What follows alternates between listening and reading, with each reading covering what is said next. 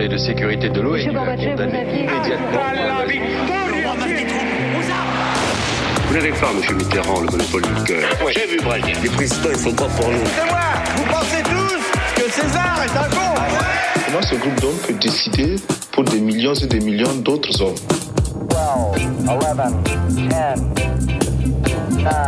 ignition sequence start. Mesdames et messieurs, culture générale. Bonjour, bonjour et bienvenue dans Culture 2000. Bonjour Johan. Bonjour Bonjour Jean-Baptiste. Salut Greg On n'est que trois aujourd'hui, c'est comme ça. Rassurez-vous, on n'a pas viré le reste de l'équipe, ils vont bien, on les salue d'ailleurs. Eux, eux, elles, vont bien, d'ailleurs. ouais. Ouais. Aujourd'hui, dans Culture 2000, on vous emmène aux USA dans les années 20 et on va vous parler d'Al Capone. Alors, Al Capone, c'est le gangster américain qui a sévi euh, pendant la Prohibition, à ne pas confondre avec le rappeur Al Capote. Euh, rien à voir. On va donc retracer, oui, on va donc retracer sa vie, mais aussi euh, euh, cette période des Roaring Twenties et de la Prohibition. Qu'est-ce que ça vous évoque, Al Capone, euh, Jean-Baptiste Euh, alors moi je pense que ça m'évoque Tintin. Euh, il a Ah, la couverture de Tintin en Amérique là où il est sur le petit taxi, il a les mitrailleuses avec le camembert au bout. là. Ouais. Le camembert. Et il envoie du fromage moulin à la louche. Bam, bam, bam. Mais non, il est belge, voyez. Euh, Johan.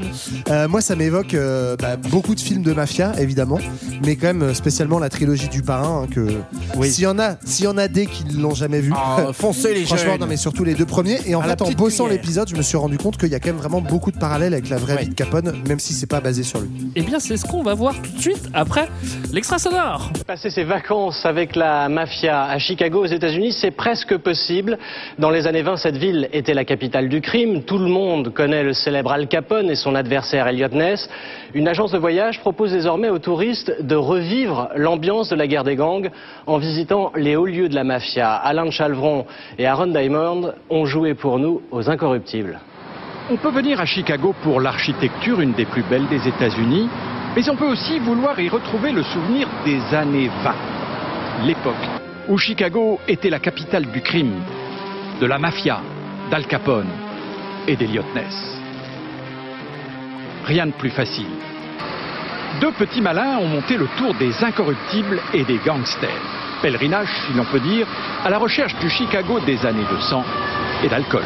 Il était devenu illégal à partir de 1918. Ouais, ouais, ouais. Bon, ça va, c'est nous qui allons faire l'épisode. Hein. On va pas tout raconter, les gars. J'ai une autre anecdote d'ailleurs. Euh, une bonne copine qui s'appelle Edith et que j'embrasse m'a raconté à l'instant, juste avant qu'on enregistre, qu'elle avait fait le, le- le tour Le- Al Capone. le Capone Ouais. Tour. Ah ouais, c'est vrai. Elle est dans un ancien bar d'Al Capone. Ah, Voilà. d'ailleurs, faudrait qu'on l'appelle alors. Est-ce que tu finis ton tour, on te file un gun et tu butes des gens random Je- ou je- comment ça se pas- passe on, on a coupé un peu la conversation, mais effectivement, maintenant que tu le dis, elle a toujours un gun. c'est bizarre.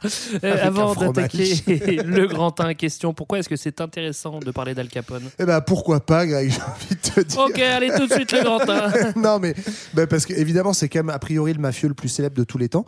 Et puis, mine de rien, à travers sa petite histoire, euh, ça concentre une bonne partie de l'histoire américaine, de ses paradoxes aussi, entre d'un côté la morale puritaine euh, de la prohibition, de l'autre l'argent roi, euh, les questions d'immigration, le rêve américain, la pègre, bref, tout un tas de choses qu'on est, va voir. on est à un moment clé de l'histoire des États-Unis, en fait, où c'est en train de basculer comme vraiment la grande puissance économique. On est aussi, euh, donc ça va être dans les années 20, les années 30 hein, pour le, le sommet d'Al Capone. Euh, on est aussi autour de cette date de 29 et de la crise et de ses conséquences. Et, et donc, effectivement, euh, bah, l'histoire d'Al Capone, c'est un petit peu un miroir de l'histoire des Wow. États-Unis. Très intéressant, en effet. On va voir tout ça dans cet épisode et on commence tout de suite par le grand 1. Alphonse en Amérique. De l'Italie aux cicatrices. Alors déjà, commençons par préciser que Al, Al Capone, c'est le diminutif d'Alphonse. Alfonso. Ouais, Enfin, c'est moins Alfonso, classe, quoi. Alfonso, Alfonso, parce que c'est vrai qu'Alphonse, c'est mieux. Alphonse, ça te dit pas de prendre la tête de la plus grosse pègre de tous les temps Alfonso, Brown. Alphonse, Bro- Alphonse Brown, Alfonso, c'est quand même un, un- un petit peu, un petit peu mieux. Euh, ses parents euh, sont originaires de Naples et, euh, et lui va naître à Brooklyn. Enfin, Oui. entre le pont de Brooklyn et le pont de Williamsburg, j'ai regardé où est-ce qu'il est né, Ah, où est-ce qu'il vivait. C'est-à-dire dans euh, la capitale mondiale des hipsters aujourd'hui. hein, ça, c'est clair net. Ouais, Alors, alors, comment ça va dans la famille? Alors euh, bon, ça Si, va, si. merci. D'accord. Toi, Non, Reprends-toi Yann, tu vas y arriver. ouais, pardon, pardon. Bah écoute, ça va, papa. je je t'assure que tu vas y arriver Yann. alors papa, il est Barbier. Papa est barbier, ce qui va aussi avec les hipsters. Et hein, complètement, finalement, Papa s'appelle même... Gabriel et maman Teresa. Elle, elle est plutôt euh, mère au foyer parce qu'elle va faire quand même 9 mouftards, ça fait beaucoup. Hein. Euh, Alphonse est le numéro 4. c'est le milieu. Voilà, elle est euh, Je italienne. crois qu'on dit moutard, mais... euh, Ouais, mais c'est. Ouais, Sauf bah, quand moi, je dis te Moi, je dis comme ça. Non, mais voilà, donc elle, elle est d'origine rome, mais les deux sont napolitains et ils arrivent effectivement à New York en 1893, soit six ans avant la naissance du petit Alphonse. Donc D'accord. 1899, si vous avez bien suivi à la maison. Exactement. Alors, euh, la légende dit qu'à 14 ans, il va foutre une trempe euh, à un de ses profs, mais avant ça, Une c'est un garçon, c'est un garçon sans histoire. Tu vas me dire à 14 ans, euh, bon. euh, Ouais, ou en tout cas avec les histoires qu'il peut avoir, on on n'a pas forcément non plus des sources très précises là-dessus, mais en gros, on sait que la famille, elle va suivre un petit peu comme beaucoup de familles immigrantes, euh, les opportunités économiques, et notamment, bah, ils vont déménager au gré des boulots de- du père. Euh, on est aussi dans, dans un contexte, on va reparler d'une ville qui est en train de grossir à vue d'œil, et puis comme il est de, donc d'une famille napolitaine, italienne, il va aller dans une école euh, plutôt catho, euh, stricte, il va... euh, Un peu comme toi, Greg, en fait. Ouais, Exactement. oui, oui, c'est exactement Alors par contre, Greg, est-ce que tu as donné une grosse claque à ta prof en, Non. à 14 Non, ans non, Bah voilà, on C'est là où vos histoires divergent, parce que Oui. c'est ce qu'il fait, et donc ça va le sortir de l'école. Mais jusqu'à là, effectivement, c'était un gentil petit bambin. Il y a un de ses voisins quand même déjà qui va jouer un rôle Ouais. plus tard dans sa vie. C'est ça, je pense pas que tu as eu le même non plus. Un petit voisin qui s'appelle Jimmy Torrio, euh, Johnny Torrio, pardon. Euh, donc parmi ces déménagements, ils vont se rapprocher du, du centre de New York. Et euh, Johnny Torrio va être un voisin dans le quartier italien où ils vivent. Et Johnny Torrio, c'est rien de moins que le numéro 2 euh, d'un des principaux gangs de New York qui s'appelle le Five Points Gang et qui gère grosso modo le jeu, la loterie, les bordels, Ouais. les tripots, enfin voilà. Et donc ce personnage-là va vite prendre Al Capone, on le verra sous son aile et va commencer à Alors, C'est étonnant l'influencer. qu'il le prenne sous son aile parce que Johnny Torrio, son surnom, c'était The Fox, le renard. Or, les renards n'ont pas d'aile. Voilà. Eh oui, tout à fait. Alors c'est une histoire qui débute assez euh, classiquement. On a une famille d'immigrés italiens, euh, comme il y en avait des milliers au début du XXe siècle euh, par là-bas, Euh, parce que Alphonse c'est pas le seul immigré européen Oui. du coin. Il y en a pas Non. mal des vagues. euh, on, est, on est États-Unis. en plein dans, dans justement les vagues migratoires, donc ça c'est aussi lié à l'histoire européenne. En fait, c'est là où euh, il y a un, on va dire un décalage entre une Europe qui commence à connaître un boom démographique avec une grosse population et donc des recherches de débouchés économiques, et puis en parallèle des pays neufs dont les États-Unis sont phares, mais il y a également euh, l'empire euh, britannique qui va commencer à récolter des migrants, et puis aussi l'Amérique euh, latine. Donc les États-Unis vont devenir une sorte de destination pour des populations à la recherche d'un avenir meilleur. euh, donc ils vont débarquer par euh, bateau transatlantique euh, jusque, jusque dans le port de New York. Donc grosso modo, bah, vous l'aurez compris, c'est pas les populations les plus riches et les moins persécutées euh, qui arrivent. On a différentes vagues. Euh, les Irlandais qui arrivent dans les années 1850 euh, euh, pour fuir la misère et les persécutions politiques. Plutôt des migrants d'Europe orientale vers les années 1880. Et puis euh, fin 19e, début 20e, c'est euh, beaucoup de migrants d'Europe du Sud, euh, des Grecs, euh, des Espagnols, des Italiens. Si bien que euh, début 20e, il y a plus de, il y a plus de Napolitains. Non, pardon, il y a plus d'Italiens à New York qu'à Naples. Donc ça donne une idée un petit peu de, Ouais, de l'ampleur l'intensité, de voilà, Mm. l'ampleur de la, de la migration. Et donc effectivement, ces populations-là, euh, différentes vagues, viennent notamment à New York, en tout cas débarquent sur la côte est, aussi parce que euh, l'économie américaine est en pleine expansion. On en avait parlé notamment dans notre épisode sur New York. Et donc il y a euh, besoin de main d'œuvre et on va un petit peu suivre le rêve américain. Et on va du coup avoir une structuration de la ville au fur et à mesure de ces arrivées migratoires et selon une logique de diaspora, c'est-à-dire que je quitte mon pays d'origine, mais néanmoins j'ai pas la culture du pays d'accueil, donc je vais, quand je débarque avec ma petite valise, ben, je vais aller euh, chez les cousins qui, sont, qui ont déjà fait le voyage, et donc c'est comme ça que va se reconstituer dans euh, le New York du début du XXe siècle, en fait, des Little Italy, euh, Mm. des, des quartiers communautaires, en fait, où non seulement à l'intérieur du quartier on va retrouver une même origine, mais en plus à l'intérieur des rues de ce quartier, on va se retrouver par ville, par région d'origine. Et voilà, à l'intérieur d'un immeuble, souvent, on va retrouver des gens d'un même village. Et donc, du coup, ça va créer une. En fait, une, une ambiance un peu particulière Oui. euh, et aussi une distinction sociale en fait entre euh, Ouais. bah, les riches qui se sont extraits de cette logique communautaire parce qu'ils ont plus besoin de ça pour vivre et puis euh, Ouais. des quartiers communautaires qui vivent un petit peu avec des solidarités internes. Tu l'as bien précisé, tu as dit des, euh, des, des quartiers, parce que c'est vrai qu'il n'y a pas qu'un seul Little Italy. On pense souvent à celui de Manhattan, qui est le plus connu, le, le plus visité, celui qui est.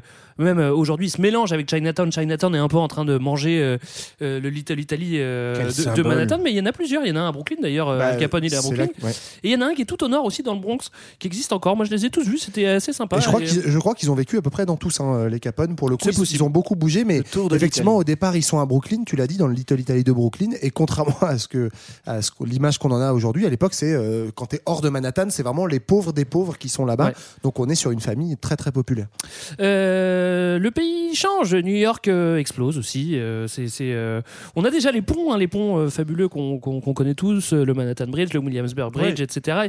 c'est le Brooklyn Bridge, c'est à côté de chez euh, chez Al Capone. Mais, Mais euh, c'est- bah oui, et parce ils sont construits sortir. à cette époque-là. hein. Voilà, il un- faut- un petit peu avant sa naissance. ouais, il faut, ça. il faut sortir de Manhattan, donc euh, cette, euh, cette île euh, sur, euh, sur le Hudson River.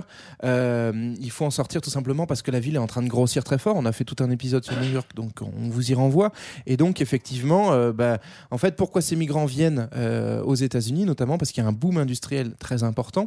Et donc, c'est aussi cette industrie qui va euh, donc toucher New York et puis globalement toute la région du nord-est des États-Unis, euh, qui devient un peu le, le poumon industriel du pays, Mm. euh, avec du coup pour ces immigrés des, des conditions de vie très difficiles. Et donc voilà, on est dans la misère, des salaires très très bas, et puis pas de pas de protection sociale. Et donc c'est pour ça qu'on va se replier sur le quartier parce que c'est à l'intérieur de, de la communauté en fait qu'on va trouver la solidarité, ouais.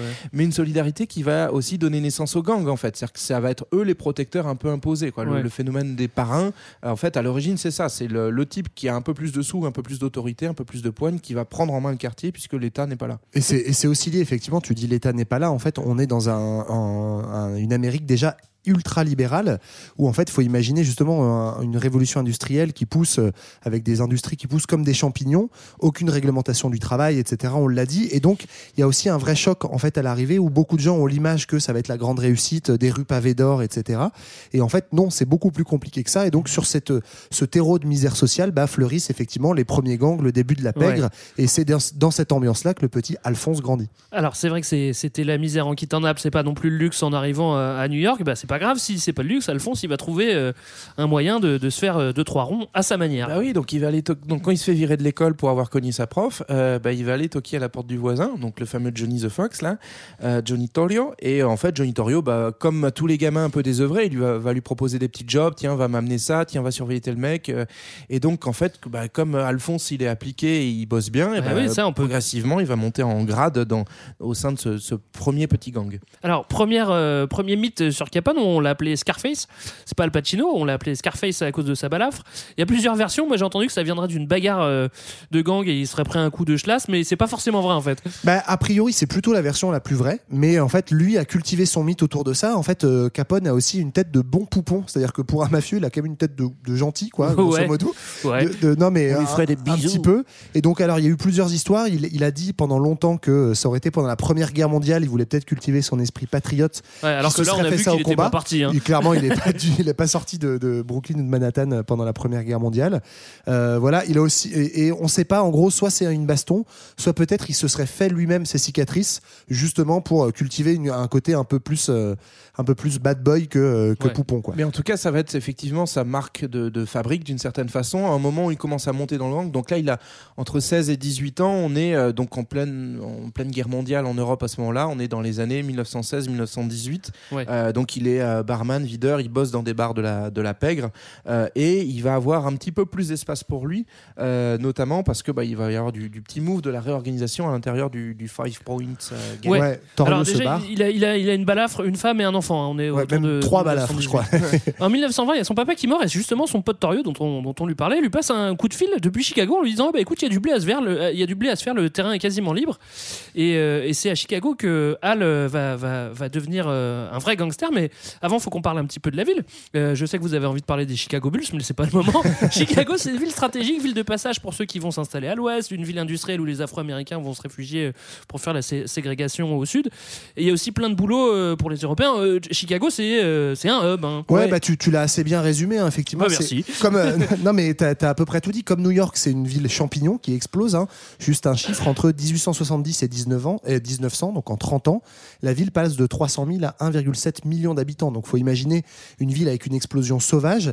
C'est dû à la fois à des migrations internes parce qu'il y a euh, euh, beaucoup de boulot dans l'industrie. Alors à cette époque-là, dans les abattoirs et les industries mécaniques notamment. Euh, mais c'est aussi dû à cette euh, Great Migration, donc à l'intérieur des États-Unis, où euh, les migrants euh, afro-américains fuient les lynchages du Sud pour aller trouver du boulot. Pour autant, ça se passe pas très bien. Il y a des tensions raciales en fait entre les communautés parce que ça explose tellement vite qu'il y a des bails de logement. Ouais. Et il y a aussi des- un climat social très tendu parce que, comme à New York, ce climat social euh, Mm. particulier, il y a beaucoup d'anarchistes aussi. On l'avait croisé, euh, je sais pas si vous vous Ouais, rappelez, dans sur l'épisode, ouais. sur les anarchistes avec le massacre de High Market. Donc, euh, Une bonne épulation. voilà. Torio arrive, euh, il amène plus, plus tard Al Capone dans ses valises, dans cette ville, voilà, très tendue comme ça, où il se passe beaucoup de choses. Et il se passe aussi beaucoup de choses parce qu'on est dans un carrefour à l'intérieur du continent américain parce qu'on n'est pas très loin de la frontière canadienne. En fait, Chicago, c'est sur les Grands Lacs. Si vous prenez une carte des États-Unis, c'est vraiment au milieu, tout au nord. Et donc, c'est une interface entre, euh, entre le Midwest, les plaines du Midwest et puis le- Ouais. la frontière canadienne. Et ça va jouer aussi un rôle important dans, dans l'explosion des gangs. euh, des gangs J'aime bien, tu Ouais, dis. American. Bien dit. American. Euh, parce que, en fait, on va jouer sur euh, le changement de législation dès qu'on passe euh, la frontière. Ouais. Et euh, il me semble aussi que depuis les Grands Lacs, tu peux quand même rejoindre l'Atlantique avec les, avec les canaux, Oui, etc., etc. Donc c'est vrai que c'est bien relié, c'est un Un hub. Non, Ça se mal. confirme. Euh, Il y a du boulot, il y a du trafic, il y a des gangs aussi. C'est une ville jeune et euh, si elle est jeune, et, bon, c'est pas forcément vrai, mais elle est corruptible en tout cas, avec plein de mafias. Salut jeune, toi qui les jeunes sont corruptibles. C'est comme ça. Et, et- et ça ressemble aussi parfois à des guerres de clans, en fait, parce que euh, des guerres tribales, c'est vrai qu'on l'avait dit que, que les, les immigrés se regroupaient par nationalité, forcément. C'est ça. Après, s'il y a des gangs des nationalités, ça peut faire un peu une guerre tribale. Quoi. Ben, notamment, euh, particulièrement à, à Chicago, où on a euh, le nord de la ville, le secteur nord de la ville, qui est plutôt contrôlé. Donc, Les dans quartiers gangs, nord, hein. quartier nord. Quartier nord, c'est plutôt, euh, c'est plutôt les Irlandais dans le quartier nord, avec des Polonais aussi. Et les Italiens sont plutôt au sud. Et donc, évidemment, c'est là que va s'installer Torrio, puis Al Capone. Et les, il se passe aussi quelque chose à cette époque, c'est que justement, les gangs italiens, il faut pas s'imaginer en fait qu'on est sur des mafias forcément ultra structurées. hein, c'est des petites choses informelles. Et il y a un mec qui s'appelle Colosimo, qui est en fait le, tonton de euh, Torrio. Donc c'est pour ça que Torrio vient ensuite. Et Big Jim Colosimo, c'est son surnom, va euh, fédérer tous ces gangs italiens en un seul gros, euh, gros gang qui s'appelle la Mano Nera, donc la, la main noire, qu'on commence à surnommer l'Outfit. Et ça va devenir euh, le nom très célèbre de l'organisation de, de Chicago. Et euh, en fédérant ça, en fait, il donne beaucoup de pouvoir à tous ces petits gangs du Sud. Et ça va permettre à, à la- à, j'allais dire Al Pacino, à Al Capone, de commencer à monter dans les tours. Pacino. quoi. Mais qu'est-ce qu'il fait alors? Bah donc du coup en fait euh, donc Colosimo il est en train de structurer son truc. Il a appelé Torio La pour poste, ça. hein, c'est et ça, donc hein. Torio amène le petit Al Capone euh, voilà. Euh, donc Al en fait au début bah, comme à New York il va démarrer euh, du bas. Donc il va notamment il y a tout un réseau de prostitution euh, dans au, au sein de l'organisation de Colosimo. Donc au début Al il va être euh, dans euh, le rabattage pour euh, la maison close. Mais comme il bosse bien comme il est fiable euh, bah, et puis qu'il n'a pas peur non plus d'aller dans la violence hein, on va le voir un peu plus tard. C'est Ouais. aussi un personnage qui est euh, pour le coup assez violent. En gros, il gagne la confiance et, euh, et donc il va on va lui confier avec euh, avec Torio, on va lui confier un petit euh, un petit secteur en fait au sein du au sein de l'organisation de Colosimo. On découpe ça en secteurs et donc euh, lui il hérite du secteur 4-2. Et ben ouais, et pas des moindres, pas parce qu'il a le même nom que le département où est Saint-Etienne, mais, mais en fait 4-2 c'est le non, non, la trouver celle-là, franchement. c'est le secteur euh, Je m'étonne plus. hein. c'est le secteur du QG en fait de donc Ouais. ça montre que le- en interne capitale. voilà en interne bon évidemment comme il est bien placé familialement c'est-à-dire que c'est les potes du neveu euh, voilà en gros il, pèse un peu et euh, bah effectivement il est fiable il montre bien donc on lui donne le secteur du QG et ça, ça commence à peser Ouais. Alors on dit aussi qu'il va faire sa place parce qu'il est complètement dingo et qu'il n'a pas peur de tuer les gens. Mais on va voir tout ça dans le grand 2. Alcool à gogo Capone. La prohibition et la mafia, 1919. Alors si Al Capone va devenir le bandit le plus célèbre des USA, euh, c'est pas que, que uniquement grâce à sa poigne de fer, c'est aussi grâce à la conjoncture. Bah oui, parce qu'en fait c'est le moment de parler de la prohibition et sans prohibition, moins de trafic, moins de moins moins de marché et pas de Al Capone. Bref, euh, prenons le temps d'expliquer ce que c'est que cette prohibition, l'interdiction de l'alcool Eh oui, euh, pour à des fins de de, de, de moralité. en fait. C'est assez marrant de voir euh, du coup cette justification de la loi. Donc 1919, pourquoi? Parce que c'est à ce moment-là que cette loi euh, passe et donc interdit, euh, c'est carrément intégré à la Constitution quand même. Euh, L'idée, c'est qu'en fait, euh, avec cette industrialisation, euh, se développe une, une classe ouvrière nombreuse, abondante et qui fait peur un petit peu aux élites WASP, donc White Anglo-Saxon Protestant, les, les, les, les, bourgeois hein, globalement de ces États-Unis, qui sont quand même toujours teintés d'une vision chrétienne très puritaine et qui aussi ont un peu peur en fait de cette classe dangereuse qui qu'il faut contrôler à tout prix. On avait fait un petit épisode aussi sur le, le foot, l'histoire du foot et c'est aussi à cette époque-là on va essayer de canaliser en fait les masses en leur proposant des choses, mais aussi en leur interdisant d'autres. Et aux États-Unis, euh, bah, en fait, il y a toute une histoire assez ancienne avec l'alcool qui a accompagné toute la, toute la conquête de, de l'Ouest, hein, avec les, les vendeurs de, de bière frelatée et de whisky frelaté. Et donc, du coup, il y a cette idée qu'il faut euh, nettoyer, on parle d'hygiénisme, en fait, euh, nettoyer la, la classe laborieuse de ce vice qui est euh, l'alcoolisme. Et donc, bah, il y, a, il y a tout un battle qui finit par s'inviter euh, Ouais. dans, Ouais. dans- En fait- dans la législation. En fait, ça participe effectivement d'un mouvement beaucoup plus large, tu as dit le mot euh, JB, qu'on appelle l'hygiénisme, en fait, qui est vraiment une tendance intellectuelle à l'époque, y compris en Europe, hein, qu'on Oui, retrouve, dans vraiment d'encadrement euh, des classes populaires. Dans l'urbanisme aussi, effectivement, parce que euh, les villes, euh, les villes sont, sont construites très vite au rythme de l'industrialisation, donc euh, beaucoup de misère, de la saleté, etc. Donc ça va avec un mouvement de santé publique, d'éducation, mais vraiment d'encadrement, de contrôle des Ouais. classes populaires. Et euh, aux États-Unis, il y a ce petit truc en plus. Et ce petit truc en plus, c'est effectivement euh, le puritanisme religieux qui, en plus, euh, est assez euh, cul et chemise, en fait, avec une partie de la grande industrie. Euh, et ça, on le retrouve Les à travers patrons. un truc qui s'appelle les ligues de tempérance. Donc, c'est carrément des associations. Ça, ça en te fait. ferait du bien, Greg. Une bonne ligue de Tempérance, ouais. Mais d'ailleurs, je crois qu'ils tournent dans le, dans le viseur, il me Bah, semble. je les attends. Mais c'est voilà des associations euh, religieuses qui ont un, qui se veulent un peu un rôle paternaliste, moral, et financées notamment par le lobby industriel euh, des mecs comme Rockefeller ou Henry Ford hein, aux Mm. États-Unis. Donc c'est quand même des gars qui pèsent un peu. Et ce lobby euh, de- des ligues de tempérance va pousser très fort pour interdire l'alcool et finir par obtenir Ouais. cette loi de la prohibition. C'est vrai qu'il faut rappeler quand même qu'au au 19e en Europe, on a eu une consommation d'alcool qui a fortement augmenté. Ouais. Il y a eu plein de débits de boissons qui se sont ouverts avec euh, pas forcément des alcools de très bonne qualité. Ça a quand même fait des dégâts. Après, c'est rigolo aussi parce que le discours moralisateur, il a, il a fait un peu des allers-retours. Des fois, on a peur des masses avinées qui vont faire la révolution. Et plus tard, il y a aussi des révolutionnaires qui disent que l- l'alcool est un frein à la révolution. Donc finalement, on passe un, Mais on passe un peu par toutes les phases. Tu vois, tout le monde veut. veut- Ouais, tout le et- monde et- a ce mais truc-là. d'ailleurs, c'est intéressant ce que tu dis parce qu'il y a aussi, y compris chez les militants politiques euh, ouvriéristes, euh, certains qui sont favorables à cette époque-là, Mm. Ouais. à la prohibition, notamment chez les femmes, parce qu'il y a aussi cette idée que. Bah, de en violence fait, conjugale. de- alors pas trop, en- enfin en Ouais, tout cas c'est pas le discours qu'on entend le plus. Ce qu'on entend le plus, c'est en fait euh, bah, les mecs qui gaspillent tout leur salaire euh, en allant au bar, etc. Ça va aussi cette idée d'ivrognerie, en fait, bah, voilà, cumuler du coup des mouvements progressistes, féministes, ouvriéristes, etc. Et en fait des mouvements euh, xénophobes qui ont peur de ces ouvriers Mm. euh, prolétaires qui arrivent d'Europe et qui ont des mœurs euh, horribles, quoi. En tout cas, la loi passe. Voilà, prohibition, euh, c'est parti quoi. Ouf, ça fait du bien. Voilà, 1919, enfin, on peut boire une bonne limonade tranquille dans son bistrot sans être emmerdé par Ah, les vais, ça te fait Et plaisir. donc, du coup, bah, dès lors que les licences de vente d'alcool sont interdites, et ben, en fait, on ouvre le champ euh, au marché noir. Bah oui, ça fait des heureux. Hein, et Exactement. donc les mafias commencent à Et donc, s'organiser. euh, bah, ça fait un nouveau, un nouveau euh, marché pour les mafias, et donc notamment la, la outfit qui euh, flaire le bon coup. Alors justement, ouais, dans l'outfit, euh, Colosimo, qui est un peu donc le, le gros parrain à cette époque de, de Chicago, Comme lui, il le l'indique, sent pas trop. Il est un peu de la vieille école. Ça ressemble là aussi euh, à des choses qu'on voit dans le parrain, en fait, entre d'une génération à l'autre, ceux qui Oui. voient évoluer le business ou pas. Et Colosimo, lui, ça l'intéresse pas du tout euh, l'alcool. Pour lui, son truc, c'est plutôt les jeux et la C'est prostitution. comme Marlon Brando avec l'héro- l'héroïne dans le parrain. Exactement. Et, et Torio lui dit non, non, excuse-moi, mais je pense quand même que là, il y a vraiment du biz à se faire. Et du coup, bah. En fait, il dit pas excuse-moi, il fait buter son oncle. C'est sa manière de s'excuser il s'est peut-être excusé en le disant. C'est ça. Mais du coup, Torio organise avec d'autres capots, évidemment, euh, l'assassinat de, de Colosimo. Et donc, Torio prend la tête de l'outfit. Et là, du coup, bah, Al Capone est très bien placé parce que c'est le, bras droit du parrain principal. Et c'est là vraiment qu'on arrive dans la grande période de l'outfit. Bon, ce, qui, ce qui nous montre aussi le fonctionnement de cette organisation-là, c'est vraiment basé sur la violence. Et en gros, tu peux dégommer le parrain et prendre la couronne, et globalement, ça passe. C'est comme dans que- Highlander, tu prends sa Voilà, force. c'est ça. Tu, tu coupes sa tête et puis tu as l'électricité qui arrive. Euh, donc, c'est vraiment une modalité de Ah, c'est fonctionnement. comme ça qu'on a inventé l'électricité. Exactement, avec euh, Christophe Lambert. Euh, là, la mafia utilise la violence pour imposer à la fois son, son joug sur l'extérieur, mais aussi en interne, en fait. Et c'est pas du tout un problème de buter le parrain si dès lors tu es en mesure de, de te mettre à sa place. Par contre, il faut assurer, parce que Torio, du coup, en prenant sa place, il mise sur l'alcool, et à ce moment-là, bah, le, le nouveau maire de Chicago, lui, il va plutôt être dans la prohibition et donc a fermé tous les bars clandestins qui avaient commencé à pulluler euh, dès, dès 1919.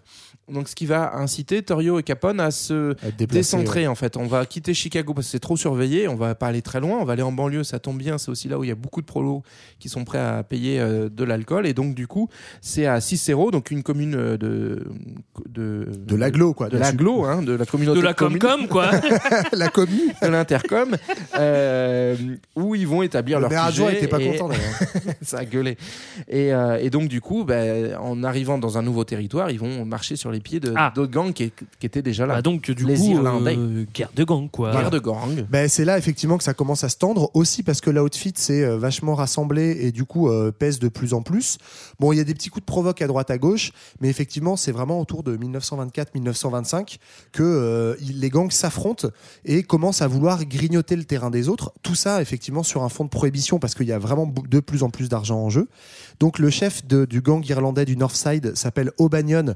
Bam, il est zigouillé en 1924 et là du coup l'année d'après grosse représailles contre l'outfit. Les Irlandais, ouais. Euh, tentative d'assassinat d'Al Capone qui s'en sort tout juste, euh, sa limousine est criblée de balles. Il est déjà en limo quand même, le mec, c'est pas mal. Ah bah oui, attends, il en a vendu des hein. bonne assurance parce que c'est quand même chiant. hein.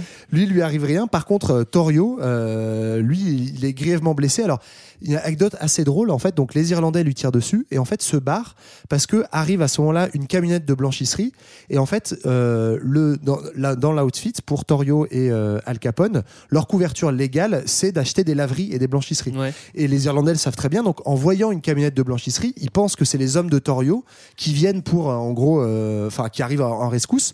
Donc, les Irlandais se barrent en courant. Et en fait, bah, c'était une vraie blanchisserie. C'était vraiment Et Michel, du coup, c'est un coup du sort qui sauve Torio, mais Torio s'en sort quand même très blessé. Du coup, il se dit bon, là, ça sent pas très bon pour moi, je vais prendre Je ma retraite. chez maman. Il prend sa retraite et du coup, bah, il laisse le business en fait à Al Capone qui lui, euh, il a fait ses armes, il a tué à gogo, il a montré, il a monté les échelons, euh, et il prend les commandes. Alors du coup, lui, il va continuer. Hein, euh, et c'est quoi sa stratégie justement à Al Bah, Capone double, pour bien tenir les- double les on Double, double ration de frites pour Al Capone. On développera le système dans les détails après, mais ce qu'il faut retenir, c'est que d'une part, bah, il poursuit cette logique d'affrontement, donc on va pas chercher une trêve, on va chercher à taper plus fort et à aller provoquer les gangs et à aller grappiller euh, le territoire des autres. Et puis donc du coup, bah, ça va euh, en- entraîner cette logique de tuerie. On va essayer d'assassiner à chaque fois les chefs de gang pour euh, pour les décapiter. Mm. Et puis en parallèle, euh, on va essayer de se mettre bien avec les autorités locales, quelles qu'elles soient, euh, judiciaires, euh, policières, politiques, etc. Ce qui se faisait déjà un petit peu, hein, mais lui il va voilà systématiser la, la corruption. Il va balancer du bif quoi. Il va se prêter du bif quoi. C'est pas Bah, bête. Et premier, bah, premier exemple hein, de, de bif euh, qui se prête pour les, les, les élites, euh, c'est les élections municipales de Cicero, donc cette euh, commune de banlieue où s'est installé l'outfit. Et euh, bah, là, il va carrément en fait euh, faire l'élection du candidat républicain euh, Al, Capone. En gros, en se faisant un accord avec ce candidat-là, évidemment, ils vont euh, participer à la campagne, ils vont faire du bourrage d'urne, plein de pression sur les électeurs, etc. Faire élire ce candidat républicain, évidemment, en échange, protection politique totale, au moins dans cette commune-là. Et donc, c'est un peu. euh, On considère que cette, euh, cette campagne de, de, euh, municipale de Cicero, c'est un peu le premier vrai fait d'armes de corruption euh, d'Al Capone. C'est un truc qui se faisait quand même pas à cette échelle-là à Ouais. l'époque, où là, il devient vraiment le prince de la ville, le maire est son allié, et du coup, il a les mains libres. Quoi. Donc il est le prince de la ville, il y fait euh, exactement ce qu'il veut. Par contre, c'est toujours la guerre des gangs avec les autres et avec les avec les avec les Irlandais. Bah oui, et notamment euh, donc les, les- le- un gang dirigé par un certain Bugs Morgan qui va être son grand ennemi. Moran, euh, Moran. bah, oui, C'est comme Bob Moran, mais Oui, c'est Bugs, ça, quoi. Excusez-moi. J'ai pensé à notre cher Morgan qui a enregistré les titres. Bugs Moran, donc du coup, euh, qui, qui va être le- l'ennemi euh, du, du Northside. Euh, donc ça va beaucoup se, beaucoup se friter jusqu'à ce que, euh, en fait, euh, Capone décide de taper un grand coup. C'est-à-dire qu'il va monter tout un stratagème pour éliminer la concurrence en une fois. Mm. Donc c'est ce qu'on a appelé le massacre de la Saint-Valentin. Ouais, il a choisi une date très romantique pour Ouais, faire voilà. ça. Je voulais juste euh, vous faire une petite précision sur euh, Bugs Moran parce que je me suis pas mal renseigné sur lui. En fait, euh, j'ai plein de fun facts. bah non, son vrai prénom c'est Georges en Oui, fait. c'est vrai. ouais. Et, et Bugs, euh, ça sera, on, on le traduit en français par le branque. Alors bon, ça veut dire Ah le, bon le, le, le- ouais, mal- le maladroit, quoi. Tu vois, bon, il a été à la Crétin High School. ça, c'est important. Il fait partie du gang des Irlandais, comme on vient de le dire. Mais en fait, son père, il vient des Vosges et sa mère du Québec. Oui, j'ai vu, ouais. Donc en fait, le mec, c'est un Français. Alors c'était fait fun, ça, quand même. Ah, ça, c'est hyper fun fact. Et du bon, coup, euh, Saint-Valentin, pardon. Est-ce que, est que ça va bien lui réussir en tant que Français la Saint-Valentin selon les clichés? Eh bien, oui et non. En gros, euh, l'idée de, de, de Capone, c'est d'appâter donc le, le gang de Moran en lui, euh, par un intermédiaire, en lui faisant croire qu'il y a un camion de whisky euh, qui arrive du Canada et qui pourrait être livré à Moran pour qu'il puisse ensuite le revendre dans ses, dans ses bars clandestins. Et donc le 14 février, la livraison se fait, sauf que l'idée, le stratagème du gang d'Al Capone, c'est d'avoir déguisé ces hommes en policiers et de simuler une descente de police. C'est pas con, ça. C'est pas con, pourquoi? Parce qu'en en fait, quand les flics arrivent, on sait qu'on va pouvoir discuter, négocier. Donc on n'ouvre pas le feu en fait. Donc les hommes de Moran vont tout de suite poser les armes à terre en se disant ok contrôle de police, le On patron va arranger on ça, voilà. Donc on pose les, on pose les armes tranquillement. Sauf qu'en fait dès qu'ils ont posé les armes, ils se font tous désinguer. Donc ils sont sept dans cet entrepôt. Normalement, Moran devait être dedans, sauf que bah, pas de chance. Moran la chanteuse, putain, elle s'en est sortie. Elle s'en est sortie à deux doigts, Euh, tout simplement parce que sa braguette était coincée, donc il est arrivé un petit peu en retard. Vraie histoire ou pas? Fun fact. Je Et, pense euh, que oui. Je pense qu'il dit vrai. Toujours est-il que Moran échappe à la tuerie, euh, mais donc euh, va être un petit peu vénère. Et Capone a montré les dents en, voilà, en Ouais. tentant de décapiter le. En fait, c'est ça. Il, adverse. il- il- Moran s'en sort. Donc, d'un côté, le coup est un peu raté, mais en fait, tous ses principaux chefs de l'organisation irlandaise sont décimés à ce moment-là. Et donc là, Capone a vraiment les mains libres. Et euh, on est voilà sur une organisation qui représente quand même, juste pour donner un chiffre, un millier d'hommes à peu près qui contrôlent euh, la ville de Chicago et tout le business de la contrebande qui à, à Chicago. Ça fait quand même un chiffre d'affaires, on estime à cette époque-là, à environ 100 millions de dollars par an. Donc c'est quand même pas dégueu, quoi. Et alors, ce qui est marrant, c'est que euh, du coup, euh, ça, Capone va aussi jouer un peu sur, euh, sur les médias, sur la médiatisation. euh, C'est-à-dire qu'il s'affiche un petit peu comme une figure publique, notamment on sait qu'il est proche du maire. Il joue un petit peu aussi, la, la- on, on l'accuse d'être un bandit. On sait assez rapidement, notamment, qu'il joue contre la prohibition. On en reparlera. Il, il joue un petit peu cette carte-là. Mais le massacre de la Saint-Valentin va un peu ternir cette image-là, puisque ça va montrer que les gangs de sont. trop, quoi. Voilà, c'est c'est trop là. Ouais. T'en- T'en aurais tué deux, trois, ok. Le- un autre jour que la Saint-Valentin, peut-être, mais là, là c'est trop. Donc euh, ça va euh, le- commencer un petit peu à mettre un coup euh, à Al Capone. Ben, ça me rend un petit peu triste hein, pour Al Capone. En même temps, il le mérite un petit peu. Euh, il a les mains libres, on l'a dit. On va faire une petite pause avant, euh, avant d'attaquer la suite, euh, Johan. Ouais, on va filer tout droit dans le sous-sol sulfureux d'un speakeasy célèbre de Chicago, le fameux Sunset Café, au lieu de l'avant-garde jazz et swing. Alors imaginez-vous, vous êtes là, là, sous la lumière tamisée, entre les murs sombres, un petit trompettiste habitué des lieux lance ses premières notes. Morceau hommage Sunset Café Stromp, c'est Louis Armstrong.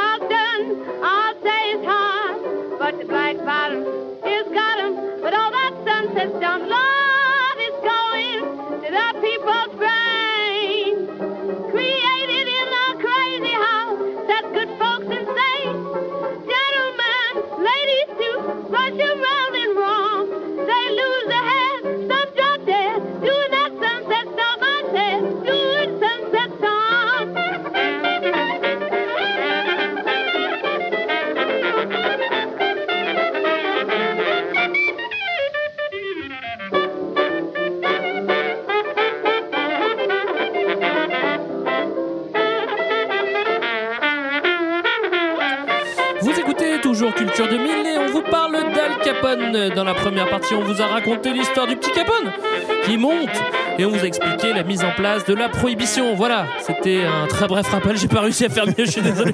On continue donc notre histoire d'Al Capone et de la prohibition. Alors, la grande force de Capone, ça a été de contrôler toute la chaîne, depuis l'importation de l'alcool jusqu'au lieu de consommation. Ça, c'est bravo. Voilà, il, a, il- il a fait une bonne concentration. Alors, du coup, comment est-ce qu'il arrive? D'où est-ce qu'il arrive cet alcool? Est-ce qu'il est fait sur place? Comment, comment ça se passe? Eh ben non, il n'est pas fait sur place, évidemment. Euh, on parlait tout à l'heure de la position stratégique de Chicago, euh, du côté des grands lacs euh, américains. Et, et ben Chicago, c'est tout près de la frontière canadienne. Donc en Ouais. fait, ça permet à ce moment-là de faire passer les réseaux de mafia et de gangs à une échelle locale, on l'a vu plutôt à à l'intra-ville, à une échelle interrégionale, et où là du coup on organise vraiment en fait un commerce euh, international avec le transport donc euh, depuis les pays étrangers pour faire importer l'alcool aux États-Unis. Alors ça se passe pas que par Chicago, hein. il y a d'autres endroits des États-Unis, ça arrive du Mexique, ça arrive de Cuba, des Bahamas euh, aussi. Ouais. Donc là on amène plutôt du rhum, hein, je pense a priori. Ouais. Et, euh, et donc à Chicago, on importe plutôt du Canada. Et donc, euh, bah, rôle stratégique donc des villes frontalières comme, comme Chicago, avec un réseau euh, particulièrement structuré dans cette euh, partie des États-Unis, où euh, c'est un gang qui est à Détroit qui s'appelle le Purple Gang, qui lui en fait. Purple Gang, Purple Gang. La même. Et c'est eux, donc, ce gang-là qui va plutôt importer l'alcool euh, du Canada. Et euh, l'outfit de- d'Al Capone va contrôler la distribution dans l'ensemble des réseaux de, de Chicago. En fait, tu as, vraiment un système de, de distribution que tu pourrais retrouver euh, si tu regardais Carrefour ou Auchan aujourd'hui. quoi. C'est c'est juste que c'est du- contrôlé par la mafia et en marché Ouais. noir, mais Sachant qu'il existait avant, donc en fait. euh, voilà, il- ils l'ont récupéré, euh, ils l'ont, ils l'ont, euh, ils l'ont remis à jour. Et ce qui, par contre, euh, un gars comme Capone arrive à avoir le monopole sur une ville de, de la taille de Chicago. Ouais. C'est ça qui va faire sa puissance. Mais Il y a pas mal d'alcool européen qui arrive aussi. J'ai vu qu'il y avait sur l'île de Saint-Pierre et Miquelon, euh, à l'est, enfin au nord-est, il y, a- il y a- il y a pas mal d'alcool français et anglais qui débarquent et qui après passent par le Canada et aussi. euh, Ouais, c'est ça, parce qu'en fait, il faut pas s'imaginer non plus que tout est. euh, alors, tout arrive pas du Canada, et puis tout n'est pas aussi centralisé. Là, euh, comme disait JB, on est sur une zone où vraiment euh, Al Capone arrive à avoir le monopole, mais il y a d'autres endroits où euh, d'autres régions, c'est beaucoup moins structuré, et on a par exemple plein de petits marins. Donc, ces, ces exemples-là que tu donnes, Greg, des gars qui en fait euh, font passer euh, trois bouteilles sous le manteau, et puis se font un petit peu de backchiche comme ça. Ouais. Donc, euh, voilà, ça arrive un peu de partout, quoi. Oui, et d'ailleurs, du coup, le fait que ça soit pas structuré va aussi donner à Capone la possibilité de s'étendre en dehors de Chicago. Son empire est centré sur Chicago, mais progressivement, en fait, il va se déployer justement dans des nouvelles zones où, bah, globalement, il y a, il y a moins de concurrence, donc il peut s'y établir. Et donc, euh, bah, c'est comme ça qu'il va progressivement euh, grossir. Et notamment, bah, sa, sa villa personnelle, il l'a fait construire en Floride. Il l'a Oui. fait pas construire à Chicago. Au moins, il peut se la raconter, il peut aller au soleil. C'est vrai qu'il fait très froid à Chicago, hein, faut pas l'oublier. hein. Quand tu vas en Quand Floride, tu viens de Naples, ça doit pas être terrible. ouais. quand tu vas en Floride, ça, ça- ça doit faire du bien. Autre, autre question, où est-ce qu'il est consommé cet alcool justement? Bah, partout, euh, dans plein d'endroits, mais notamment donc, dans ces fameux speakeasy. Euh, le, le mot euh, vous parle, euh, notamment si vous êtes urbain en 2020 et que vous cherchez des endroits pour pouvoir encore boire de l'alcool quand tous les Le bars sont fermés à cause du Covid. non, mais voilà, donc les speakeasy, ce sont ces bars clandestins. Alors, on ne sait pas exactement pourquoi ça s'appelle speakeasy. Une des théories, c'est parce que euh, on disait justement, comme c'était clandestin, qu'il fallait parler moins fort. Donc, euh, speakeasy. Ouais, pour moi, j'ai parle vu qu'il y avait euh, ce truc aussi du mot de passe que tu devais euh, susurrer à l'entrée euh, de, de, de la boîte en fait. Euh, Comme c'est un bar clandestin, pour être sûr que, que tu étais bien dans le coup, euh, fallait que tu Ouais. donnes le mot de passe Ouais. au, au portier. Je crois qu'il y, a- il y a plusieurs origines, C'est on ne sait pas exactement. Il faut pas non plus imaginer ces bars clandestins comme des espèces de trucs euh, effectivement hyper sombres, hyper euh, durs à trouver. Non, En des fait, fois, il y avait de la musique et C'est tout. ça, en fait, il y a un peu tous les statuts. Bah, ce qu'on a entendu là, Louis Armstrong joue dans un speakeasy, en fait, euh, mais qui était très institutionnel, où tu avais y compris des gens plutôt de l'élite de Chicago. Euh, voilà, donc on, on a un peu tous les statuts, des anciens bars, des nouveaux bars, etc. Mais Mhm. évidemment, euh, l'alcool se distribue sous le manteau. Alors aussi, on- il y a- parfois il y a une technique utilisée, c'est de boire dans des euh, dans des mugs ou dans des tasses euh, pour pas pour faire croire qu'on boit du, du café. Et euh, il y a pas mal de, de bars qui reprennent ce concept aux États-Unis en ce moment et où ils font des faux speakeasy euh, qui- sont probablement des vrais. Il y a des y a des vrais speakeasy euh, de l'époque euh, qui, qui sont euh, réhabilités en, en bar et des fois ils te servent. euh, tu vois, j'avais été dans, dans, dans un speakeasy entre guillemets et ils te servent de la bière dans un mug. Bah, c'est très désagréable de boire de la bière dans un Je mug. vous ai pas demandé une verveine. C'est très très désagréable. Euh, des Bah, vendeurs au détail un petit oui, peu en partout. fait, c'est ça. Donc, il y, a- il y a les speakeasy, donc qui sont aussi des lieux de sociabilité. Puis il y a, je veux acheter ma gnôle euh, pour la ramener à la maison, pour aller la boire avec les copains sur les docks. Et donc là, on va s'adresser à des vendeurs au détail, donc qui vont souvent être des gens qui ont déjà un petit métier dans la rue, euh, des cireurs de chaussures, des grooms, des portiers, des vendeurs de journaux, euh, qui d'ailleurs vont s'organiser, qui vont être un peu récupérés ou en tout cas structurés par la mafia, parce que forcément, si, tu vends euh, de la gnôle en même temps que tes journaux, tu es un peu exposé à la moindre patrouille de flics. Donc dans, à l'échelle du quartier ou à l'échelle de ta corporation, Tu payes on une va, voilà, tu payes une taxe à un, Ouais. à un mafieux qui lui va aller graisser la patte à la patrouille de police du coin en disant bon bah là il y a rien à voir quoi. J'ai noté aussi euh, une autre anecdote. D'ailleurs, deux. Fun- je- fun je- ou pas fun Il est où Fun. Vous allez Il voir, c'est fun. un jingle. fun, fun fact. Fun fact 2000. Euh, Il y avait aussi, euh, il y avait forcément de l'alcool industriel qui continuait à être produit et parfois il était euh, détourné. Donc euh, les mecs mettaient euh, des, des trucs pour pas que ça soit comestible, mais euh, donc ils étaient dégueux et, et surtout euh, très dangereux. Mais il y en a certains qui le prenaient quand même. Et donc les gens, pour boire quand même cet alcool, vont euh, le mélanger. Donc euh, donc euh, on va faire de plus en plus de cocktails pour casser le goût Ah dégueulasse de ces alcools. Et c'est genre le Cuba Libre, euh, le Cuba Libre, on, on, on en boit beaucoup plus à cette époque-là. Et d'ailleurs, Ouais, parce que l'alcool est frelaté. Ouais. et- et pour la petite anecdote encore, Cuba Libre, c'est pas, ça date de la perte de Cuba en 1900 par la couronne espagnole et pas du tout, euh, Ouais, euh, pas du tout Avait, avait la suite. Voilà, j'en ai une autre. Vous la voulez ou on a le temps ou Ah pas Ouais, oui. Il y a Churchill, notre ami Churchill, l'anglais, qui Ah, vient aux qu'il y a de la US. Picole, il est là. Ouais, voilà. Il vient en- aux USA en 31 et lui, il aurait bien aimé picoler. Euh, il se trouve qu'il va se faire prescrire euh, de l'alcool après avoir été renversé par une voiture. et il a un certificat qui assure qu'il est nécessaire qu'il boive de l'alcool après le Mais repas. alors, ceci dit, alors c'est une anecdote qui me permet de rebondir sur une autre anecdote. Ah bah c'est bien. Mais en fait, c'est euh, parmi les réseaux de distribution, en fait, les pharmaciens jouent un rôle énorme et notamment ces questions de prescription médicale, puisque dans la loi, un des rares cas de consommation d'alcool autorisé, c'est sur prescription. Alors, bon, je sais pas si c'est genre, est-ce que tu as une grippe, tu as le droit de prendre une gnôle, je sais pas à quoi ressemblaient les prescriptions, mais du coup, en fait, il y a une contrebande comme ça de fausses, euh, de fausses, euh, comment on appelle ça, ordonnances Ouais. pour avoir le droit d'aller chercher de l'alcool chez les pharmaciens. Et faire de, de l'alcool dans ta baignoire, quoi. Ouais, ou même, oui, c'est Oui, ça, ou, en fait, ou tu- boire de l'alcool, tu vois, à base de plantes médicinales, etc. Mm, Donc, mm, en fait, les. de l'alcool de- pour se désinfecter quoi, de l'alcool à 90 Ouais, degrés. mais tu là, pas longtemps. faut en être général. motivé. Dis-moi une journée, quoi. et, et les autres, comme ça, donc les pharmaciens, c'est assez rigolo. Les autres qui ont le droit de détenir de l'alcool, évidemment, c'est les congrégations religieuses, et Ah oui. notamment les juifs et les chrétiens, parce que tu as le vin de messe. Et pour quoi. la messe, oui. Et, en fait, du coup, plein de, plein de prêtres se retrouvent à être pris dans des histoires de contrebande parce que du coup, ils commandent un peu plus de pinard que pour la messe et ils en revendent un peu sous le manteau. Et en fait, euh, on voit que les wine congregations se développent énormément aux États-Unis à cette époque-là.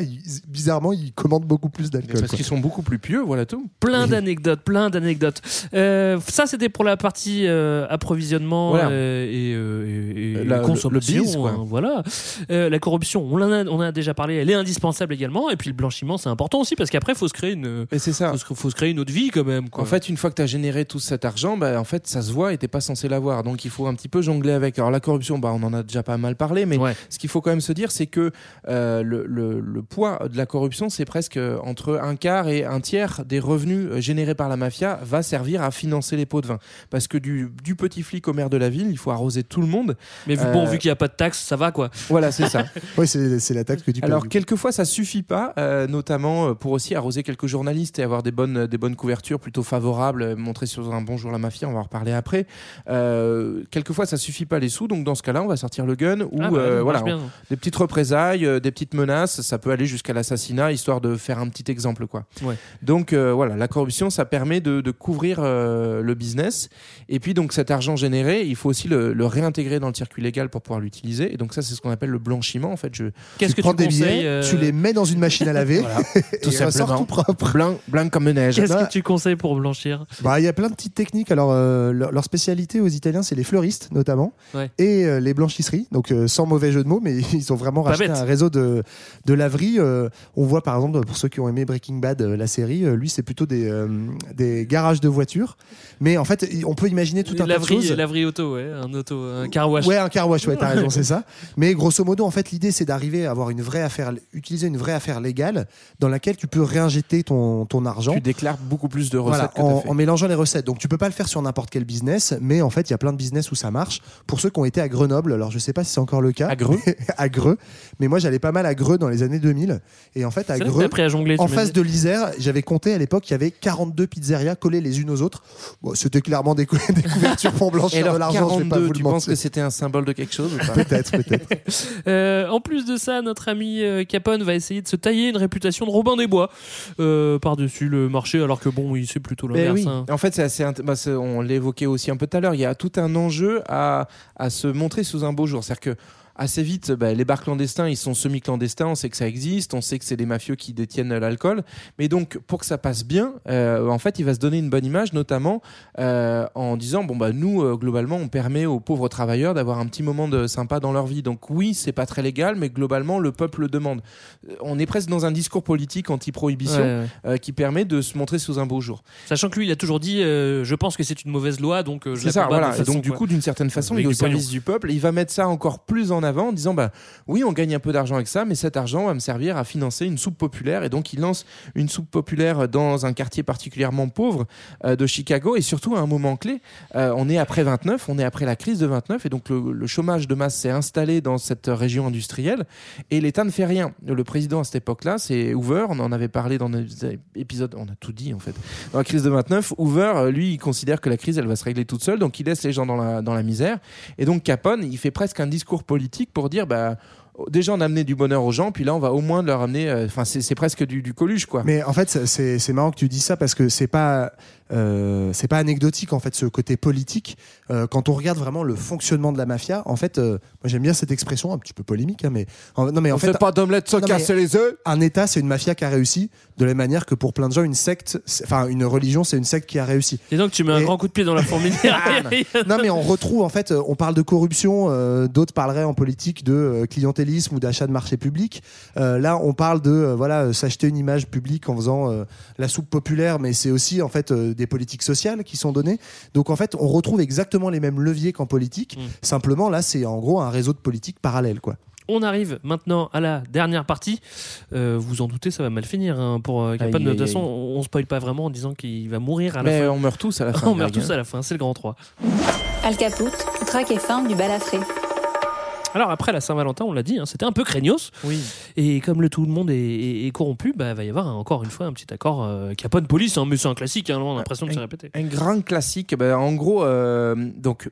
euh, Capone, il a, il a bougé un petit peu trop fort en massacrant les types de la Saint-Valentin là, et en plus de ça, bah, il a peur des représailles. Donc il se dit qu'il faudrait qu'il puisse se mettre au chaud des fois que le gang d'en face euh, de, de Moran se relève et, et sorte, euh, sorte les flingues. Donc lui, il a besoin de se mettre au chaud et en parallèle de ça, la police commence à se faire chahuter sérieusement parce que il y a sept hommes qui se sont fait refroidir sans qu'on ait la moindre trace. Et d'ailleurs, ce, ce, ce meurtre va rester euh, non, non jugé par la justice parce qu'on n'a pas de preuve que c'est Al Capone en tant que tel. Parce que lui, il fait rien avec ses mains. Voilà, en plus, ouais. Il est pas là, ouais, ce jour-là. Et, euh, et donc, euh, pour toutes ces raisons-là, bah, Capone va, va s'arranger avec euh, la police locale Ça, en c'est génial, je trouve ce truc. Bon, les gars, moi j'ai besoin d'une petite piole au chaud. Euh, donc, apparemment, vous avez des prisons un peu sympas où on peut mettre un canapé. Euh, et donc, du coup, il va monter un deal avec la police où il se fait coffrer volontairement pour euh, un, un- un motif qui est débile c'est port, Port d'armes illégal. En gros, il a un flingue, il l'a pas déclaré. Ouais. Donc c'est vraiment le truc le plus, le plus débile qui soit. Et ça lui permet de se mettre à l'abri pendant 10 mois dans une prison euh, vraiment luxueuse où il va pouvoir continuer à gérer son business Ouais. tout en étant protégé d'une certaine Et en façon même temps, c'est un bon deal. C'est un bon deal euh, pour la police aussi parce que ça donne l'illusion, alors que la police est entièrement mouillée encore à ce moment-là, que euh, la police fait quelque chose contre la mafia. Donc c'est un bon deal win-win quoi. Ouais. Alors dans sa petite prison, lui, il est bien au chaud. Il peut recevoir ses potes apparemment. Il peut même faire des virements euh, d'argent au téléphone. Alors ça, c'est quand même appli, pas mal. Tout va bien. Vous avez vu, on voit des photos. Pardon, vous avez déjà Ouais, vu des photos de sa piole? Enfin, il y a vraiment des meubles magnifiques. Bernard Tapie. Mais en prison, il y en a certains qui se crispent un petit peu quand même. Oui. Et, euh, enfin, en tout cas, quand on parle de Capone, et puis euh, il y a Hoover qui a aussi un coup à ça. jouer. En hein. fait, il y a un changement d'échelle. C'est-à-dire que là, il joue ce petit jeu-là au niveau de Chicago, avec la police de Chicago et les- les- le système politique qu'il a déjà corrompu. Sauf qu'en fait, il a pris une envergure. Pas malgré lui, parce que notamment, bah, il a, il a Oui, il bossé a- dans il a les médias. hein, voilà.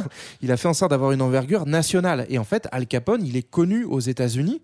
Et donc, par conséquent, bah, tout son discours politique anti-prohibition euh, et de critique de l'absence de politique sociale, ça commence à taquiner sérieusement le président Hoover, qui va le déclarer comme ennemi public numéro un. Il faut abattre Capone parce que euh, je, dois montrer que je lutte pour euh, la- la- les bonnes mœurs, que je dois euh, lutter contre la violence de la mafia, et puis je peux pas le laisser avoir son discours anti-prohibition Mm. qui nous et, euh, et pro-social qui, qui le qui le chahute quoi. Et Donc- Hoover, ouais, pardon. Et Hoover fait ça aussi en lien avec euh, bah, des, des grands patrons qui lui mettent la pression aussi, parce que euh, on commence à se rendre compte que ça nuit à l'économie de la ville et de la région que d'avoir cette réputation sulfureuse qui traverse même les frontières des États-Unis. Ouais. Chicago devient synonyme de pègre, et donc bah, le, la grande industrie et le pouvoir politique commencent à s'en mêler sérieusement. Donc il va falloir mettre un grand coup et c'est là qu'apparaît euh, Elliot Ness. Alors on peut croire que ça va finir en mode super flic contre super gangster. Dans les faits, c'est pas si glorieux. Même si Elliot Ness, il va quand même mettre en place une stratégie pour, euh, pour désorganiser un peu la mafia. Est-ce que ça sera vraiment efficace? On en doute. Mais c'est à ce moment-là qu'il apparaît. Ouais, alors c'est pas Elliot Ness tout seul, hein, mais Elliot Ness c'est un agent du FBI et donc euh, en fait le président Hoover mandate d'un côté le FBI et d'un autre le secrétaire d'État au Trésor, donc plutôt sur le volet fiscal, deux branches pour lutter contre contre la politique de, euh, euh, enfin contre la mafia pardon d'Al Capone. Ce qui est hyper marrant, c'est que la figure d'Elliot Ness est celle qu'on a retenue, notamment grâce ou à cause du film euh, Les Incorruptibles Incorruptibles, ouais. de, euh, de Brian euh, j'ai- Palma. de Brian de Palma, ouais. Et euh, alors qu'en fait, euh, Elliot Ness alors joue un rôle en fait euh, médiatique, c'est-à-dire que ça va être une mise en scène par le pouvoir politique. Il recrute grosso modo une quinzaine d'agents euh, du FBI triés sur le volet. Et avec ces agents-là, effectivement, tu le disais, Greg, ils vont désorganiser euh, les activités, c'est-à-dire qu'ils vont faire des saisies dans les entrepôts. Ils vont faire les mecs relous, quoi. Voilà, ils vont ils vont péter des tonneaux euh, d'alcool, etc. Évidemment, à chaque Ils fois. sont 15 hein, quand même. Hein. Ouais. Enfin, Enfin, ils sont euh, 15. Gros coup. Hein. En, en face, ils sont 1000. Oui, c'est ça. Et bon, à chaque fois, évidemment, on a le petit photographe qui va bien pour prendre la photo au moment où on met un coup de pioche. Et donc, on va retenir, euh, et le film de, de Brian De Palma retient cette figure d'Eliot Ness. En fait, c'est pas du tout lui qui va faire tomber, euh, qui va faire tomber euh, Ouais. Al Capone. C'est vraiment plutôt de la com politique. L'autre branche. En fait, c'est vrai que cette com-là, après, les... enfin, faut aussi la... donc la mettre en scène. Il y a un enjeu médiatique. Euh, le- les types prennent quand même de sérieux risques et il y a quand même une idée aussi en, multipliant les euh, l'harcèlement. En fait, c'est aussi pousser la mafia à faire des erreurs. Euh, essayer éventuellement de glaner aussi quelques documents en faisant des perquisitions, des choses comme ça. Mais effectivement, dès le début, le, le pouvoir euh, politique, c'est qu'on va faire tomber Capone par le volet fiscal. Et donc, pendant qu'Eliot Ness occupe un petit peu le devant de la scène en, en- en faisant des, des saisies records de bouteilles de whisky frelatées, en fait, c'est surtout... On peut s'en mettre deux, trois sous le manteau, à mon avis. La team de, de Frank euh, Wilson, donc qui lui... est- Tremblay, le contrôleur fiscal. C'est ça. Frank c'est le super comptable, du coup c'est plus dur de faire un film dessus, qui va... euh, Alors, bah, moi, j'adore les chiffres et je voudrais faire tomber la mafia.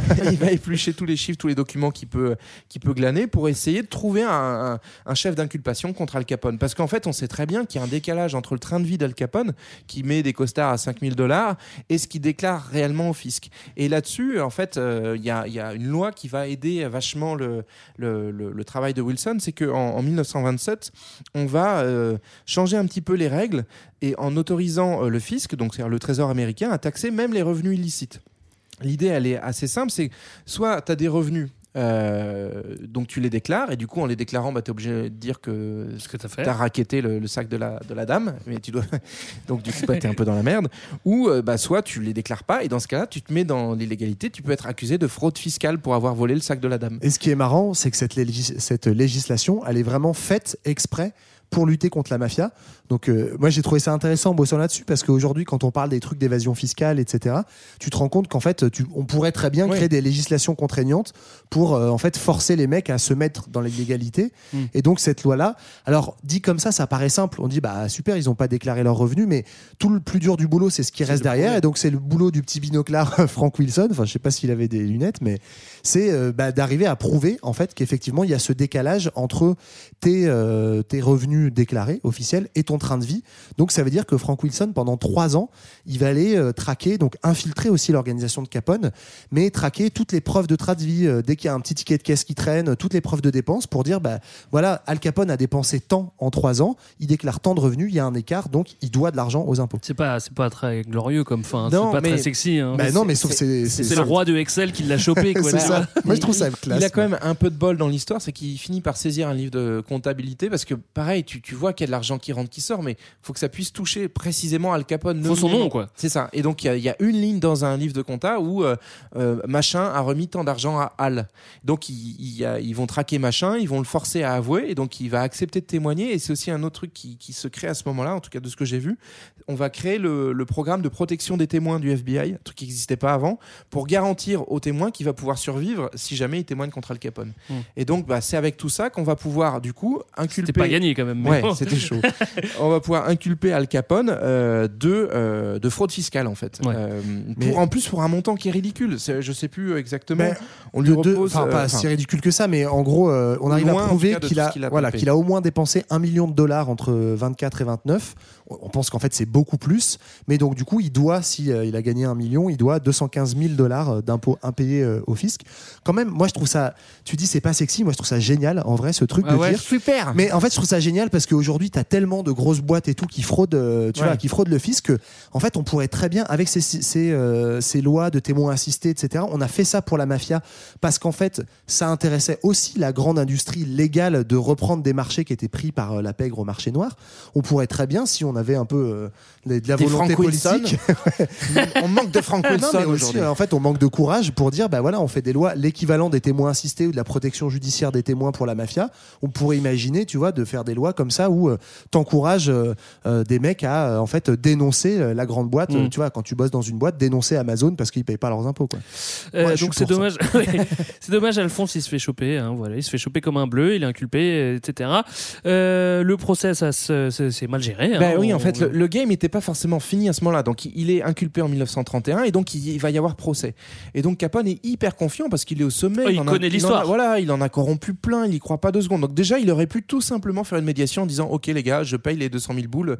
Il les a largement et pff, fin de l'histoire. Parce que c'était que là-dessus qu'il pouvait se faire choper. Mais il le fait pas. Il le fait pas et donc du coup il encourt euh, une, une, bah, une- une peine de prison pour fraude fiscale.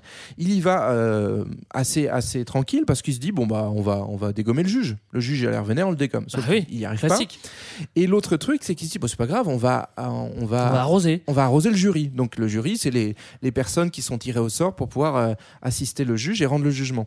Et, et donc euh, bah ils corrompent tout le jury, tout va bien. Sauf que le juge avait anticipé le truc. Il y a une autre affaire qui est jugée en même temps et donc le Au jour de l'audience moment, ouais. Chut, on échange les deux jurys et ah bah merde c'est pas ce qu'on avait dit et donc par conséquent bah en fait les, les- le, le, le, le procès se déroule euh, et, et Al Capone n'arrive pas à le faire dérailler il y avait même un dernier élément en fait euh, apparemment le, la- la- le livre de compte dont on a parlé génial. là saisi en 24 en fait, il n'était pas recevable légalement parce qu'il était trop, euh, trop daté par rapport à la date du procès. Ouais. Bah, c'est là que s'il avait eu des aussi bons avocats que Sarko, il Voilà. aurait fait un vice de forme. Il s'en serait sorti. Ouais, Il mais- s'était pas assez blindé sur. Il a, il, il misait- il a trop misé sur la corruption et pas assez sur. Mais le- il avait pourtant des très bons avocats, mais effectivement, ces avocats sont pas des fiscalistes et ils ont pas fait attention à ce, ce truc qui était détail. sous leurs yeux, Mmh. qui était que la pièce n'était pas recevable. Eh ben ni une ni deux, hein, direction l'autre bout du pays. Au moins, euh, il fera moins froid qu'à Chicago. Direction Alcatraz, en Voilà, Californie. Là, c'est moins détente que son premier séjour en Ouais. prison. Il prend quand même euh, 17 ans Ouais. de prison ferme pour euh, 17 ans dont, Dont 11, 11 fermes, ouais. 11 fermes pour fraude fiscale. Ouais, d'autant plus qu'il retrouve aussi en prison à Alcatraz des mecs avec qui ça s'était bien pas, pas bien passé. Et Là, là, il est vraiment violenté. Là, c'est pas, c'est pas cool là, là, là, pour lui le. Bah, là, c'est d'autant moins cool que j'aime bien cette anecdote, mais en fait, il avait chopé une vieille syphilis de on sait pas d'où, et en fait, elle est mal soignée. Elle dérive, je savais pas que ça existait, en neurosyphilis. C'est-à-dire qu'en fait, c'est une syphilis qui commence à grignoter ton cerveau. Oh. Et donc, en plus, il commence à avoir des gros soucis de santé, des soucis de santé mentale, donc ça va Et- plus très fort pour lui. Alors quoi. pareil, j'ai pas pu revérifier, mais j'ai vu que apparemment pour essayer de le guérir de sa neurosyphilis, ils avaient tenté de lui injecter la malaria qui agit aussi au niveau euh, neuro. C'était pas Bon terrible. plan. Et le dernier Il avait aussi des mauvais médecins en plus d'avoir des mauvais avocats. Du coup. Et Alcatraz, là où ça va pas bien se passer, c'est qu'il va aussi se prendre une attaque au couteau d'un ancien Ouais. d'un codétenu quoi. Euh, Donc bref, c'est c'est pas la pêche. Comment ça finit? Il va sortir finalement. Oui, hein? il fait son il fait son temps. Enfin, il sort il sort plus tôt que prévu euh, sous caution parce qu'il avait quand même des petites réserves. Il sort en 39, donc Voilà. 8 ans après euh, être rentré. Mais à 8 ans, bah, le commerce a avancé sans lui. En plus, il- Alcatraz, c'est vraiment le bout, le bout du pays. Il a aucune connexion là-bas. Donc, en fait, il a été largement oublié, il délaissé. Et puis, il est, il est vieux, il est malade. Il perd à moitié la, la boule. Donc, en gros, il va finir à Miami Beach, Ouais. euh, en Floride. Mais il a encore un peu de thunes, hein, donc. euh, Ouais, mais je crois qu'il est un peu, un peu déprimé, quoi. Et c'était, Ouais. c'était le king of the night. Et, euh, et puis là, il Ouais, finit comme un après, il vieux fait gâteau sa en retraite dorée, euh, il utilise son, fli- son fric et puis, euh, et puis Voilà. il meurt, quoi, bêtement. hein. Ouais, et il Petit meurt arrêt en cardiaque, 47. 47. C'est assez jeune, hein. Ouais, c'est assez jeune, d'autant plus que euh, bah, à sa mort, euh, la prohibition, euh, elle a continué, mais, mais pas, ju- enfin, pas jusqu'à sa mort. Oui, en fait, Donc, ça- en non, fait, non, là, euh, ouais. peu- très peu de temps après son emprisonnement. La prohibition, elle s'arrête en 1933, donc euh, il était pas si loin de s'en sortir. Ouais, c'est vrai. Pauvre C'est dingue, Alfonso. Euh, comment ça finit justement cette histoire de Ben, prohibition en en fait, c'est intéressant parce que donc la prohibition, elle est abolie en 33. Euh, on pourrait penser que Al Capone étant arrêté, bah, tout s'arrête. Sauf qu'en fait, c'est un peu le biais de cette histoire, c'est que on a tellement surmédiatisé la figure de Capone qu'on en a fait un petit peu le, Le grand le, le grand parrain, génie du mal, euh, voilà, le génie du mal. Et en fait, bah, non, l'organisation, elle continue à tourner.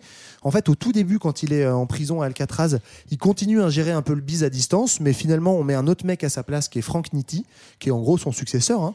et euh, l'outfit continue d'exister. En fait, l'outfit existe encore aujourd'hui. C'est toujours en gros un énorme réseau de mafia dans le nord-est des États-Unis. Aujourd'hui, ils font des tours euh, pour les touristes. Alors aujourd'hui, ils ont plus besoin d'utiliser la prohibition. Et évidemment, donc inculpation d'Al Capone plus fin de la prohibition. Bon, c'est moins l'âge d'or de cette grande Ouais. mafia, mais en fait, derrière la figure de Capone, euh, la mafia continue J'ai vu, d'exister. j'ai vu que l'outfit était plutôt sur le vol de voitures et les paris sportifs. Euh, donc Oh ouais, c'est clairement, pas ça terrible, palpe hein. moins. Et Bah, surtout, il y a un, con- un contexte de concurrence avec la mafia russe qui est arrivée depuis. Enfin, Ouais, bon, vol de voiture, je pense pas que ça rapporte. Les paris sportifs aujourd'hui, ça rapporte beaucoup d'argent. Doit y avoir hein. un peu de Mais il y a drogue aussi, quand même. Ouais, mais oui, il y a du monde dessus, mais je pense que si tu vas regarder les comptes de BetClick et compagnie, je suis pas sûr que tout l'argent soit 100% légal. Bon, en tout cas, ce qui est sûr, c'est que c'est vrai que quand euh, il y a une tête d'un d'un réseau qui tombe, il y en a toujours un qui est là euh, derrière. Oui, voilà, c'est ce ça. passe Du avec la c'est toujours le où- mythe du grand méchant. Quoi. Si tu abats le grand méchant, euh, tout va bien. Ça, ça marche dans les films Disney, mais dans la vraie vie, ça marche pas. Oui, quoi. Il y a- au bout d'un moment, c'est ton tour. derrière. quoi. quoi. Oui, voilà, c'est ça. Euh, une chose est sûre, c'est que Capone est devenu le stéréotype du gangster. Alors, on pense à lui euh, direct quand on pense à un gangster, et puis Hollywood, euh, on a bien joué aussi hein, après, quoi. En fait, ça commence très tôt. Déjà parce que lui, il joue avec les médias. Je repensais à ce que je vous avais dit au début, que moi, ça m'évoquait. Moi Tintin. aussi, j'y repensais justement. Ouais. Enfin, je voulais m'excuser. non, mais c'est pas grave.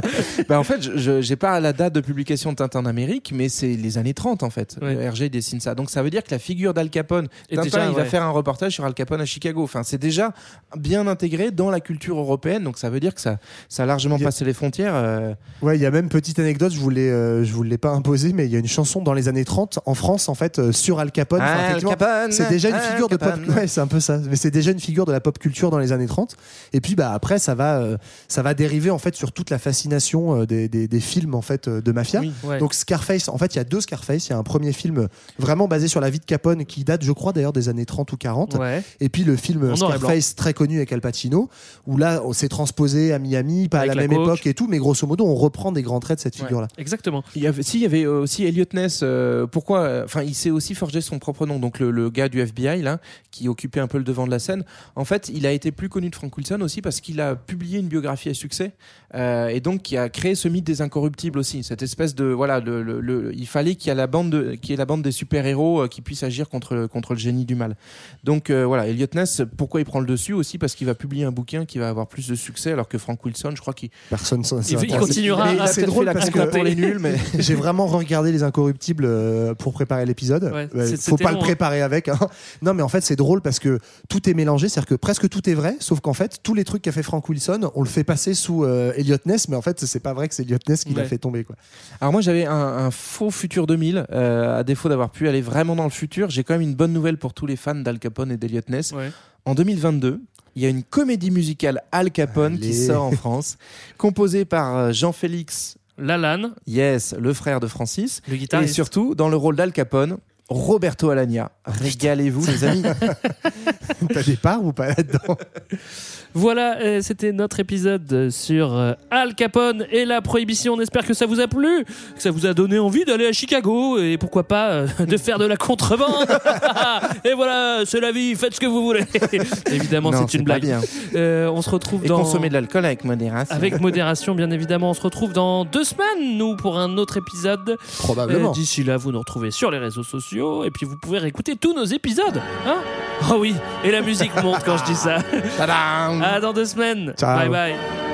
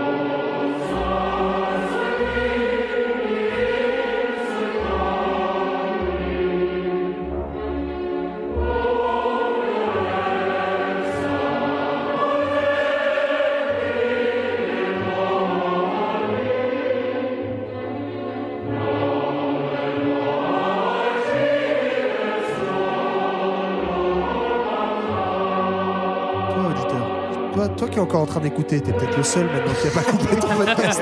Et bah t'as droit à une anecdote Bonus. gratuite. Bonus. bonus. On a oublié de dire, on t'a mis cette chanson, auditeur, parce que, ou auditrice d'ailleurs, Verdi, qui est l'interprète, enfin le compositeur de cette chanson, je crois pas que c'est l'interprète, et ben en fait, Al Capone était un grand fan de Verdi, elle est régulièrement voir des opéras de Verdi. Allez, Voilà. on vous laisse profiter maintenant.